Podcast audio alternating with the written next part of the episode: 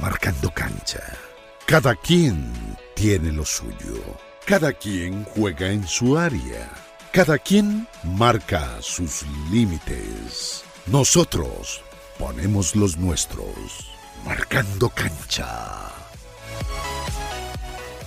Saludos amigos, ¿qué tal? El abrazo, el gusto de siempre de acompañarles. Aquí estamos ya en Marcando Cancha junto a Ricardo López Ayala, Juego Limpio, USA y Omar Orlando Salazar.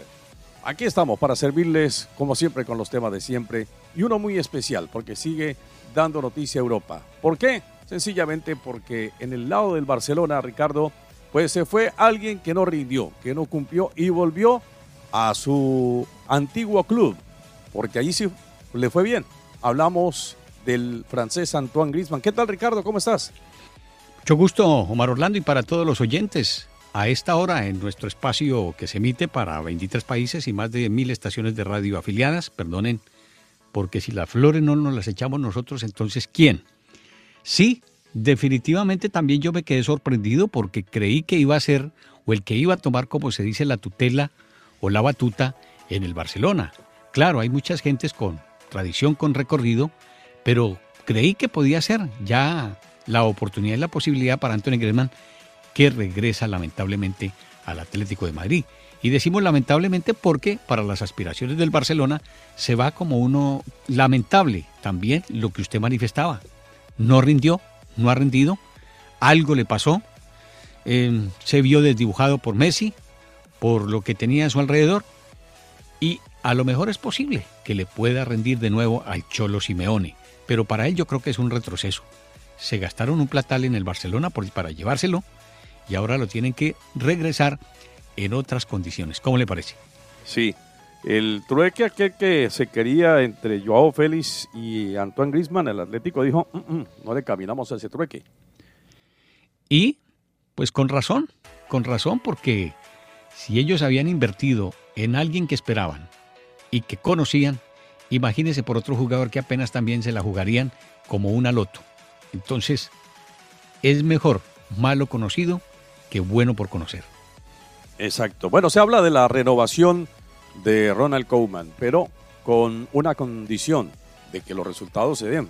Eso de los técnicos es realmente así, ¿no? Mientras no se consigan resultados por más renovación de contrato que exista, pues siempre existe la maletita lista de parte del técnico. Ahí lo tiene, atrásito de la puerta.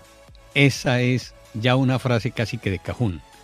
A los técnicos los contratan por buenos y los echan por malos. Y ellos lo primero que tienen que organizar es eso, su valija detrás de la puerta, porque hoy trabajan, comienzan y uno quita resultado negativo, con dos, tres, cuatro partidos enseguidilla y la cuerda se revienta por el lado más delgado, porque es más fácil sacar a uno que sacar a 25, a 30, a 40, todo lo que tenga un plantel. Entonces, esa es la situación que vive el que es el director técnico. Sí. Eh, hubo partidos, hubo jornada eliminatoria en Portugal. Portugal le gana a Irlanda dos goles a uno con dos anotaciones del de siempre, del de Cristiano Ronaldo. Francia y Bosnia-Herzegovina empataron 1 a 1. Dinamarca le ganó a Escocia 2 a 0 entre los partidos más importantes que se han desarrollado en la jornada de hoy, mi querido Ricardo. Lo que se ve y lo que demuestra lo que es el profesionalismo de un hombre como Cristiano Ronaldo. Podemos decir que llega a 35, 36, 37, pero el hombre llega con la motivación que regresa a la escuadra que prácticamente lo vio nacer, podríamos decir entre comillas. Entonces él quiere llegar y ya, está listito para debutar. Él no espera que pase a ver el, acomodo, la adaptación, no. Ya el tipo se quiere poner los cortos y lo demuestra con lo que hace, no solamente en el club con el que estaba la Juve, porque no pueden decir que no cumplió. Sí, no se dieron los títulos como a lo mejor esperaban, pero él rindió. A mí me parece que rindió, no en lo que en él se esperaba, pero en la selección, sin lugar a dudas, es un potente, es un potencial que siempre tendrá el fútbol lusitano. Eso en cuanto a Portugal. Lo de Francia creo que era para ganar frente a Bosnia-Herzegovina. Lo de Holanda frente a los noruegos también, bueno, por allí vale el empate porque era en calidad de visita. Los daneses sí, en lo que tienen y hay que tenerlos en cuenta de cara a lo que será la cita mundialista. Y el trabajo de rusos y croatas también divide en honores. Yo creo que está más o menos nivelado dentro de lo que ha sido el desempeño en materia de resultados, porque ya necesitaríamos más tiempo para entrar a mirar lo que ha sido la parte eminentemente futbolística. Claro, y es que el tiempo apremia. Por eso rápidamente les decimos, El Salvador enfrenta a Estados Unidos en las eliminatorias zona con CACAF. También por estos lares, México enfrenta a Jamaica con un Tata Martino que tendrá que demostrar por qué se gana la plata que se gana dirigiendo a México y que por ahora los resultados no se han visto. Panamá, Costa Rica, Canadá, Honduras son los partidos del área. Y por eh, Sudamérica, rápidamente Ricardo, hablamos de una Colombia que retorna con Falcao, Falcao que vuelve al fútbol de España, eh, enfrentará Colombia a Bolivia, Ecuador a Paraguay, Venezuela Argentina, mucha ovación para Leonel Messi ahí en territorio venezolano, Perú, Uruguay y Chile, Brasil, mi querido Ricardo. En cuanto a la parte de la zona suramericana, pues espera la reivindicación de selecciones de la talla de, podríamos decir, de los chilenos. Lo de los paraguayos, ahí están, con sí, con sa. Los ecuatorianos también necesitan repuntar. Colombia había cedido terreno en el comienzo, entonces esperamos que Reinaldo Rueda siga sumando, siga sumando puntos, porque todavía tiene la capacidad y posibilidad de obtener ese tan anhelado boleto de nuevo a una cita mundialista. Dirán, oiga, pero así de complicado es para Colombia obtener un boleto de los cinco que va a entregar el fútbol surcontinental. Si no se ponen las pilas, sí, porque ya están asegurados por lo menos los dos o tres primeros. De eso está Brasil, Argentina y en discusión podría ser ese boleto entre uruguayos y colombianos. Exactamente. ¿El quinto pues para quién se lo daríamos? El quinto, de pronto Perú lo pelea, ¿no? De pronto Perú, como fue en el anterior mundial. Eh, pero bueno, esto son tres partidos, son jornada triple la que se va a vivir. Este es el primero de ellos. Después eh, se tendrá enfrentamiento contra Chile. Y, bueno, hay que esperar a ver cómo le va a Reinaldo Rueda en esa, en esa confrontación, que fue que ya lo dirigió a la selección chilena hace ya algunos meses. Pero, mi querido Ricardo, el tema para cerrar eh, es el de James Rodríguez, porque estando el mercado abierto, pues no hubo ningún equipo interesado en James. Grave, eso es grave.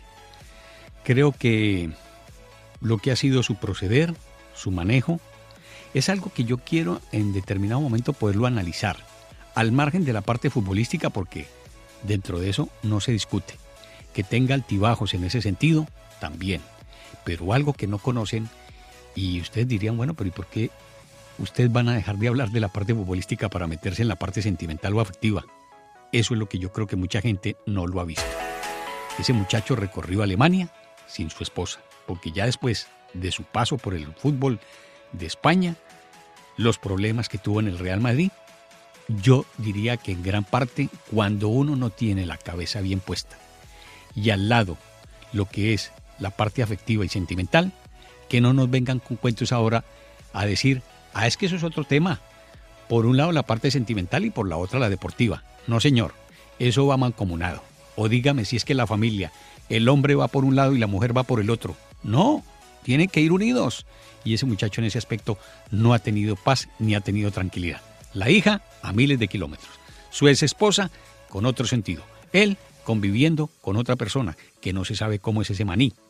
Pero dense cuenta, yo no me quiero meter en esas situaciones que sí corresponderán para allá las revistas del amor, del corintellado y eso, pero que ese es un tema que no se ha tocado con profundidad.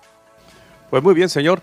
Mañana con eh, Juego Limpio USA, Omar Orlando Salazar, Ricardo López, estaremos de vuelta con ustedes. Mi querido Ricardo, un abrazo. Siempre marcando cancha.